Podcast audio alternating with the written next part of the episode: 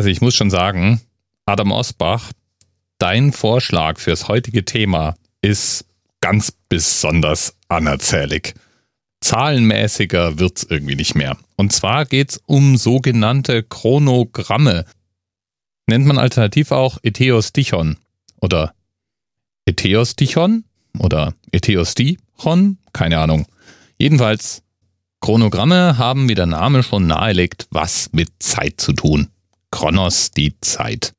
Und Chronogramme sind Sinnsprüche, also irgendwelche Merksätze oder Inschriften oder auch Verse, die den einzigen Zweck haben, eine Jahreszahl darzustellen. Und zwar in römischen Schriftzeichen. Du erinnerst dich sicherlich, die Römer hatten ja ihr ganz eigenes Zahlensystem und da gab es Zahlenzeichen, die im Grunde auch noch Buchstaben waren, nämlich das I, das V, das X, das L, das C, das D und das M.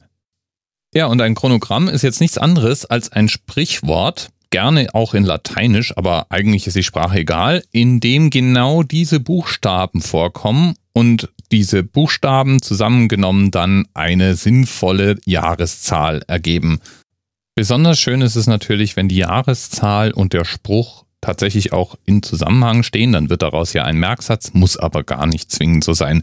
Zum Beispiel kann man an der Sonnenuhr an der Stadtpfarrkirche Maria Himmelfahrt in Landsberg am Lech den Satz Hora ista nos ple firma Virgo Maria, also in dieser Stunde stärke uns gütig Jungfrau Maria lesen. Und das ergibt dann römisch die 2010, nämlich MMVIII.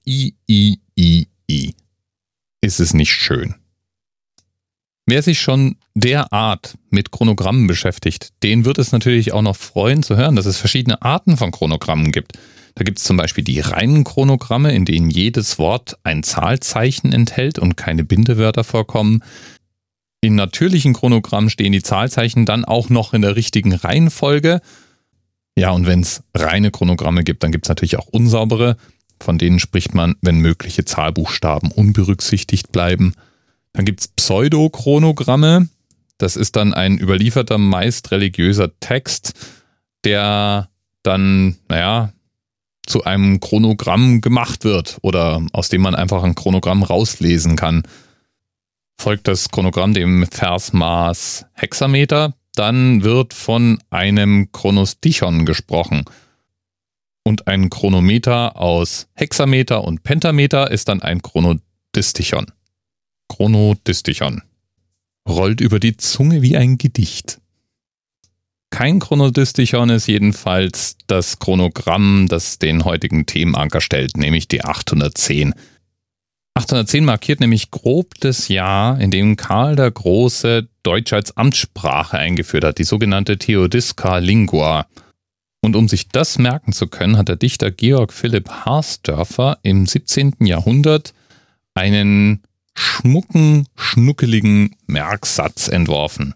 Nämlich Karl der Große unser deutschen Sprache Pfleger.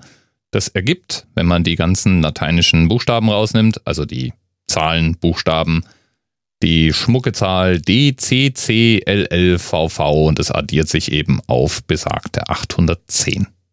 Lieben Dank nochmal an Adam Osbach für eines der nerdigeren Zahlenthemen, würde ich mal sagen. Und du weißt jetzt endlich auch, was ein Chronogramm ist.